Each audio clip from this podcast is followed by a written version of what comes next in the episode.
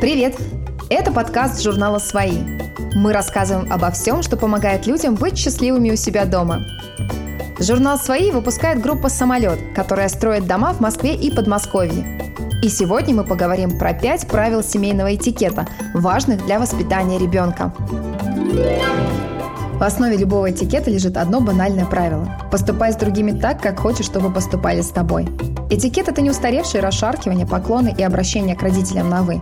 Он меняется, упрощается и становится демократичней. Сейчас семейный этикет – это простые правила, которые помогают семье сохранить счастливые отношения и подготовить детей к жизни в большом мире. Правило номер один – не входить без стука.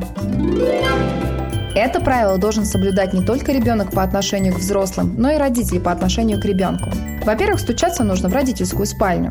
Спальня – это закрытая для ребенка территория. В нее нельзя забегать, врываться, играть в ней со своими игрушками, пока родителей нет дома. Это правило обезопасит ребенка от сцен, которые он не должен видеть, а с родителей снимет напряжение. Не надо все время беспокоиться, что в комнату может забежать ребенок. В итоге всем так будет проще и спокойнее. Во-вторых, стучаться нужно и в детскую комнату. Если ребенка просят стучаться в комнату взрослых, то и взрослые должны стучаться в комнату ребенка. Это важно по нескольким причинам. Если взрослые стучат в детскую перед тем, как войти, они подают этим пример. Пример всегда действует на детей убедительнее слов. Так что если папа курит и говорит, что это плохо, то ребенок будет скорее верить тому, что видит. Также и со стуком в комнату. Если родители говорят, что надо стучать, а сами этого не делают, ребенок теряется и не понимает, как все-таки правильно.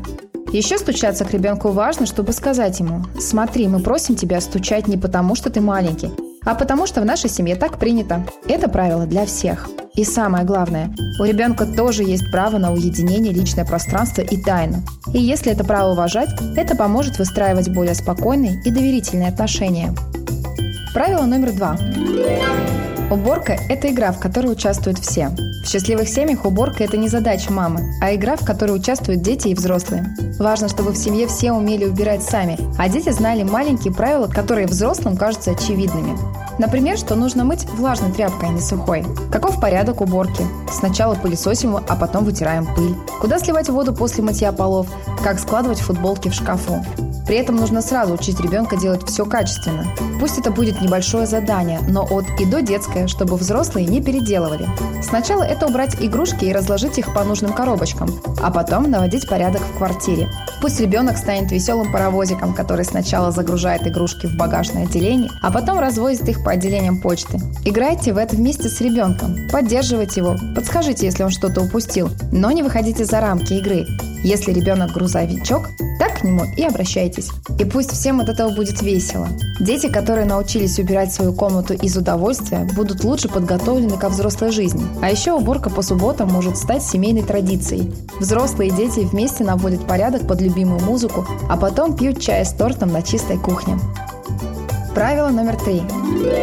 Родители никого не обсуждают при детях. Правило такое. Родители при детях не обсуждают бабушек, дедушек, тет, дядь, соседей, учителей, друзей и любых других людей. Если ребенок слышит, что мама с папой говорят плохо о соседях, он учится такому же поведению и будет за спиной обсуждать своих учителей или даже своих же родителей. Лучше учить его быть прямым и честным.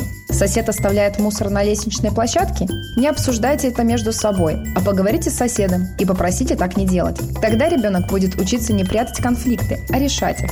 Кроме того, дети общаются с другими детьми. И ребенок может так и сказать соседскому мальчишке или девчонке. А мой папа говорит, что твои родители тупицы. Такое точно никому не надо.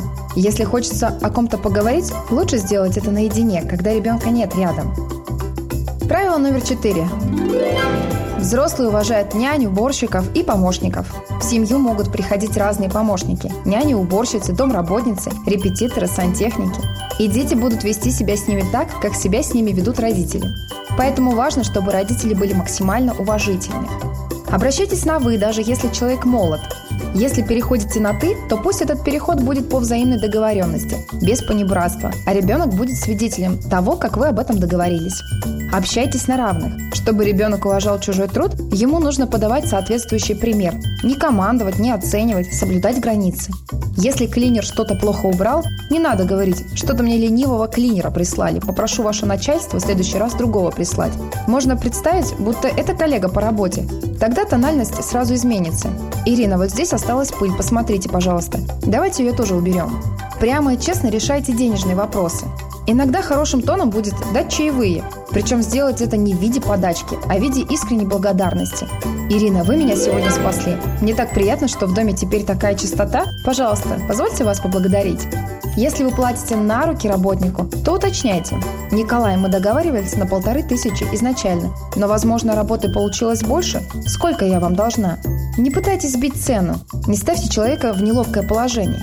Если кажется, что он взял слишком много, лучше его просто больше не вызывать, но не выяснять отношения на месте и тем более при ребенке. Если потенциально могут быть сложности, то лучше перед началом работы договориться. Николай, мы договаривались на полторы тысячи. Если вдруг ваша работа будет стоить больше, сообщите мне, пожалуйста. Мне нужно будет понять, смогу я вам заплатить эту сумму, или мы решим отказаться от какой-то части работы. Решать денежные вопросы – это критически важное умение в жизни. Это влияет на репутацию и отношения с людьми. И если ваш ребенок будет видеть хороший пример, это очень поможет ему в жизни. Еще одно важное правило для родителей – не объединяться ни с кем против ребенка. Ребенок должен чувствовать, что мама с папой за него, он может на них положиться. Допустим, ребенку сделали замечание в магазине. «Мальчик, ты чего так кричишь? Давай-ка поспокойнее». Начнем с того, что делать замечание чужим детям – это дурной тон. Ребенок оказывается в проигрышной ситуации. Он же не может ответить или нагрубить большому и сильному чужому взрослому. Поэтому здесь придется взять ответ в свои руки. Спасибо за замечание. Предоставьте это мне. Раздувать скандал, конечно, не стоит. Мол, какое вы тут имеете право с моим ребенком так разговаривать. Ребенку будет еще более неловко, что из-за него вдруг такое происшествие. Хуже только объединиться с тем, кто делает замечания. Да, действительно. Ты чего расшумелся? Видишь, людям мешаешь. Ребенок будет чувствовать предательство. Поэтому достаточно коротко ответить и сохранить за собой право разговаривать со своим ребенком. Потом наедине ребенку можно сказать «Я чувствовал себя неловко и неудобно, когда ты делал то-то и то-то, но я всегда на твоей стороне». На этом все.